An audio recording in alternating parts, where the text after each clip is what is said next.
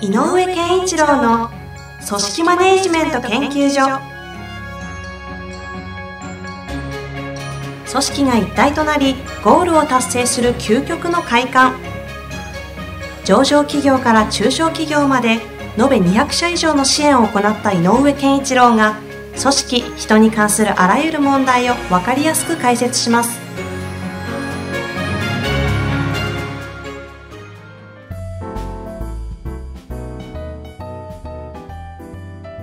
こんにちは、ナビゲーターの遠藤和樹です。井上健一郎の組織マネジメント研究所第24回。井上さん、本日もよろしくお願いいたします。よろしくお願いします。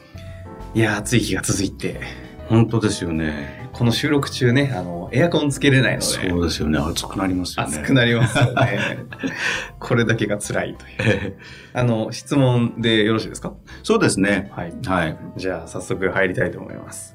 今日も長いので読みます。はい。えーある業界に特化してフリーマガジンを展開している企業です。はい。えー私は人事責任者として転職をして3年目になります。業界ではほぼ独占的に勝っており、10年で急成長し、現在では年商10億を超えるまで発展しました。勢いよく成長しすぎたため、成長痛のような感じで、組織内のマネジメント体制はぐちゃぐちゃな状態です。うんこの3年間で就業規則など基本的な労働環境やルールを整備してきました。今後、人事評価制度の導入、ボードメンバーへのコーチング、社内研修など取り組みを考えておりますが、何から手をつけてよいかわからない状態です。アドバイスいただけたらと思っております。よろしくお願いいたします。はい。と、質問です。人事担当者なんですね。ですね、責任者みたいですねそう。ですよね。多分人事総務とか全部統括してるんじゃないかなという。まあねで、ここのところまでは、ある種こう、法的なもっていううのかな、ん。あの、労務管理とかのはい法的な制度は作ってきたぞ。はい。就業規則とかね。うん。で、この後どうするかなんだけど、えーっと、今の、うんもう一回繰り返すと、えーっと、は社内の状況は今どうなってんでしたっけ？えーっとですね、まあ、勢いよく成長、ここにある内容としては、勢いよく成長しすぎたため、はいはい成長痛のように、あ、成長痛か。はい、組織内のたマネジメント体制はぐちゃぐちゃですね。。マネジメント体制ねまあ。多分リーダー不在だったり、あの、社内のだ役割とかもかなりうんうんそれぞれが担当して、スペシャリスト集まったりしてるような感じなんじゃないかなって気がしますよね。えっと、え、10億？10億まで行ってますね。だからまあ、少なく見積もっても20人はいる。最低でもまあいるそうでしょうね。にちょっと社員数書いてないんですでが。も最低はいいるでしょうね。っうん。てなると、えっと、いよいよこう、組織立っていくっていうところなので、はい。うーん、なんか、やっぱりこう、組織全体をこう、束ねるものが必要になってきて、うん。よく私も言うんですけど、人が集まって5人ぐらいの小集団的な会社から、えー、と5人ぐらいの小集団がいくつかできるようになって10人超えてうん20人ぐらい超えてくると、やっぱり、えーなんか全体をね、うん。例えばその営業担当してる人と、はいその、えー、と制作してる人とののセクションが別個の動きをし,、うん始めるというのがそのぐらいの時期だから、はい。ある意味こう、えー、とよく言う社内コンフリクトみたいなのが起こり始め、始まりやすいなるほど、なるほど。時期。特に10億ぐらいになってくると起こると思うんですよ。うんで急成長していればより専門特化して分かれていく、それぞれのセクションが。はい。で、そのそれぞれのトップがそれぞれの分野で、例えば中途で他から来た人たちが集まっちゃったりすると、えっ、と、セクションごとに異文化になるあと非常に多いと思うねあ。。同じ会社の中に文化が複数。そう。あそれ、ですよねそう。で、それを、そのまんまの状態で、えー人事制度の、その法的だっていうんじゃなくて、うん。人をこう、人の価値なんかを測る評価制度なんかにそのまま行くと、うん。意外と制度から入ると危険かもな、うん。うん気がちょっとするんだよなえ。それはどういう、あれですか？今、あの、どういう思考プロセスというか、何を想定してそういう感じに至ったんですか？例えば、えー例えばそのね、フリーマガジンガンガンガンガン伸びていて、フリーマガジンって結局は営業、広告も含めた、まあそう営業ってすごく重要じゃないはい。でそこのポリシーとか考え方と、じゃあ作ってるという、はいはい。多分ね、これ制作そうそうそう部隊いるでしょうから。っていう人たちとは絶対相入れないものがあるので、そうすると違うよとか、はい。って言いながら、変な話、評価制度を入れた瞬間に、うん。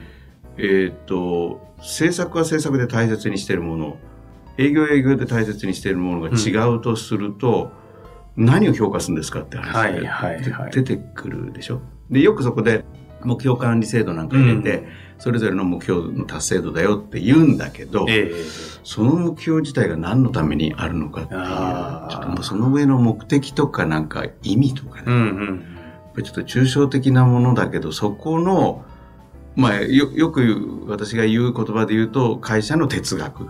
みたいな思想みたいなものが定まらないでやると、さっき言った異文化の人たちが、自分の文化考えに合わないものを会社から押し付けられてるっていうのが、そこかしこと起きる。ああ。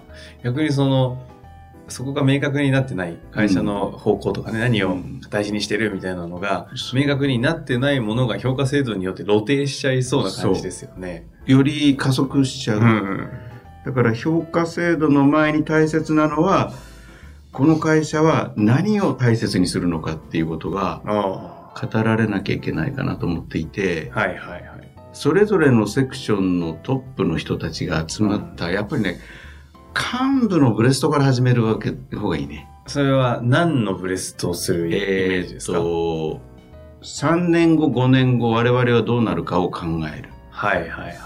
理想理想の姿って何なんだろうか。うんっていうことを考えるのと、それに対して今現状は何が起きてるかっていうのを徹底して。一旦立ち止まることがなんかね、重要そうな、その時に。私がよく言う、その、あの会議のやり方のポストイットとかよく言うけど、ええとにかくはい幹部こそやった方がいいのは、今気になることを明らかに全部書き出すこと。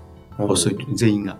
それは、あの、問題点とか？問題点、気になること気になることで嫌なこと。例えば、部門間の衝突なんかでも、うんえっ、と、ちゃんと書き出す。オープンにすオる。ープンにする。っていうのを各セクションのトップが集まってやる。それが、そういうブレス。社長も全員全員。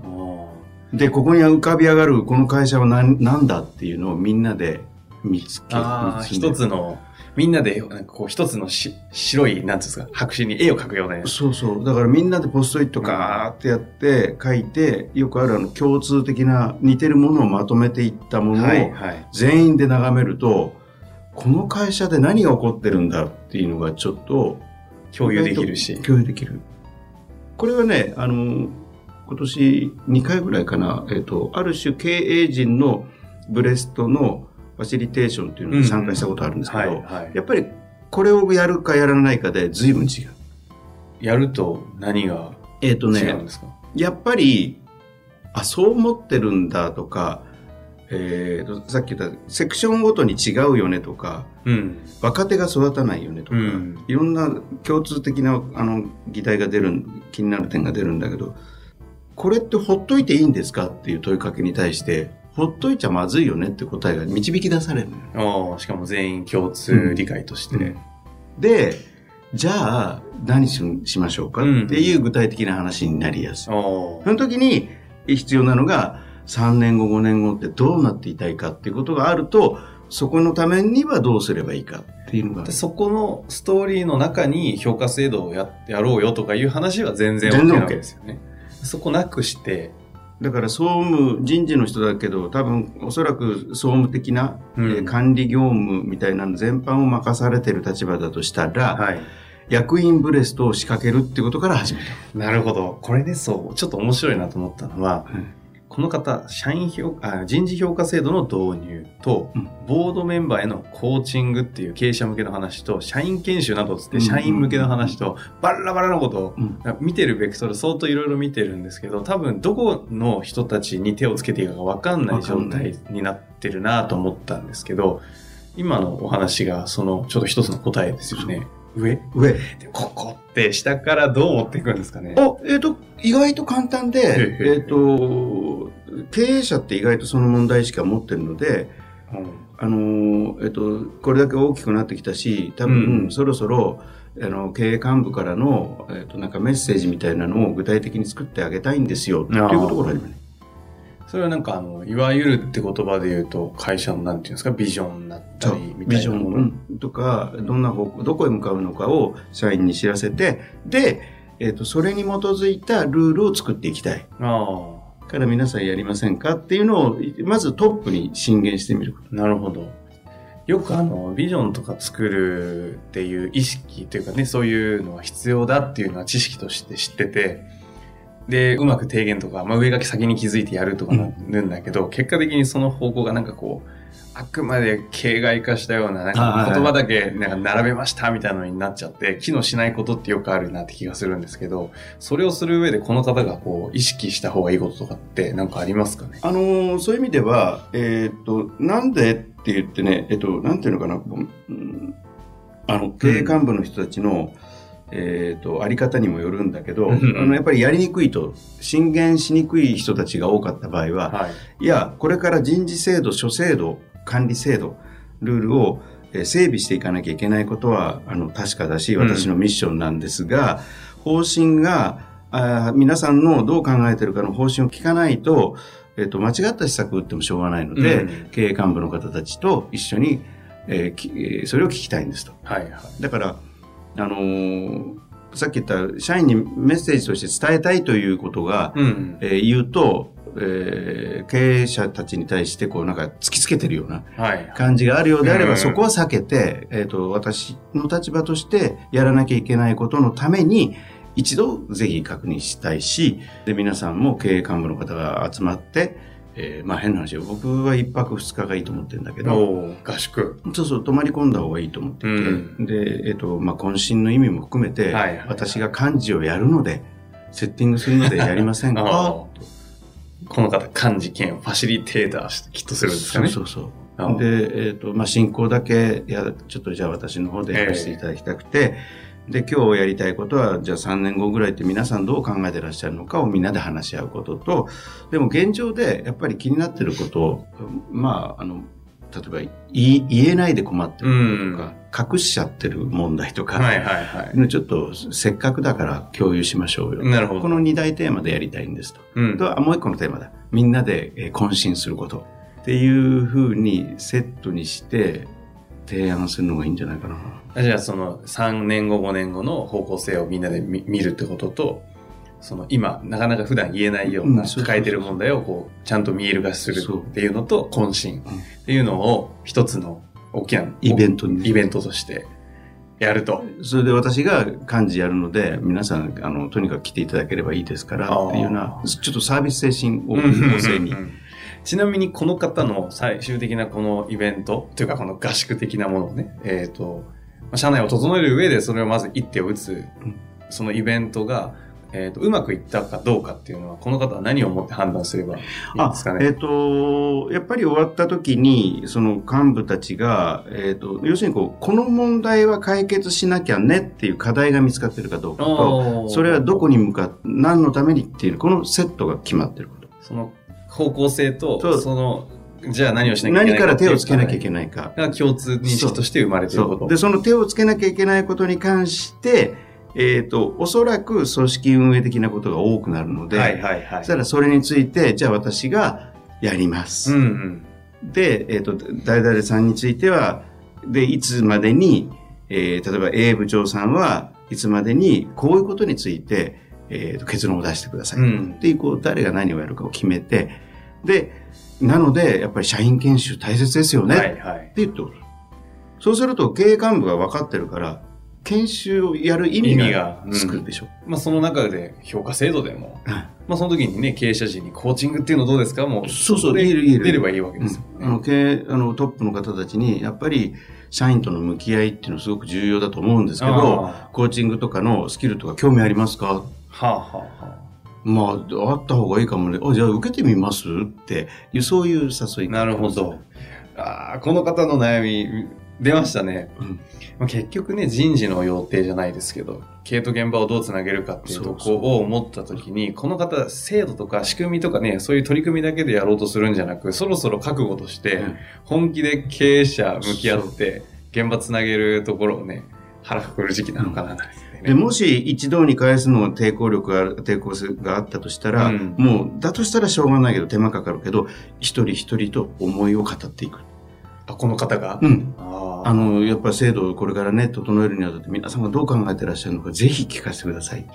それは上、上に？うん社長からその幹部にいるそれぞれのセクションの長んたちとこう話してって、はい、はい。で、最後に、社長これ一度全員でやっぱり話しましょうよって行けば行くはずなんだよね。確かに、確かに。いずれにしろやることは見えましたね。そう。もう絶対そこだと思う。いや、ぜひやってもらいたいですね。そうするとかなり見えてくると。はいはいはいあの、もう言うことないかもしれませんが、何かこの方に最後に、あの、後はありますでしょうか？あ、えっ、と、多分、経営と現場って、いかにちゃんと向き合えてるかうんっていうことが重要なので、それを、その場をセッティングするっていうのが、まず、えっ、と、管理部門のうん中小企業の管理の役割だよね。なるほど。場を設定ねうん。場作り。うん。制度作りではなくて場作りから。制度作りではなくて場作りであるとはい。いただきました。はい。本日もありがとうございましありがとうございた。ます。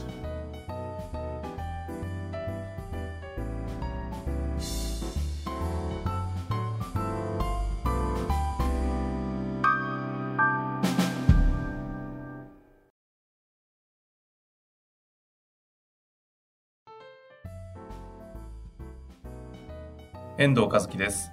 本日の番組はいかがでしたか？番組では井上健一郎への質問をお待ちしております。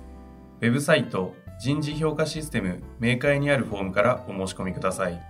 ホームページは人事スペース明快で検索するか URL www.jinji-hyouka.com 人事評価 .com でご覧いただけます。それではまた次回お会いしましょう。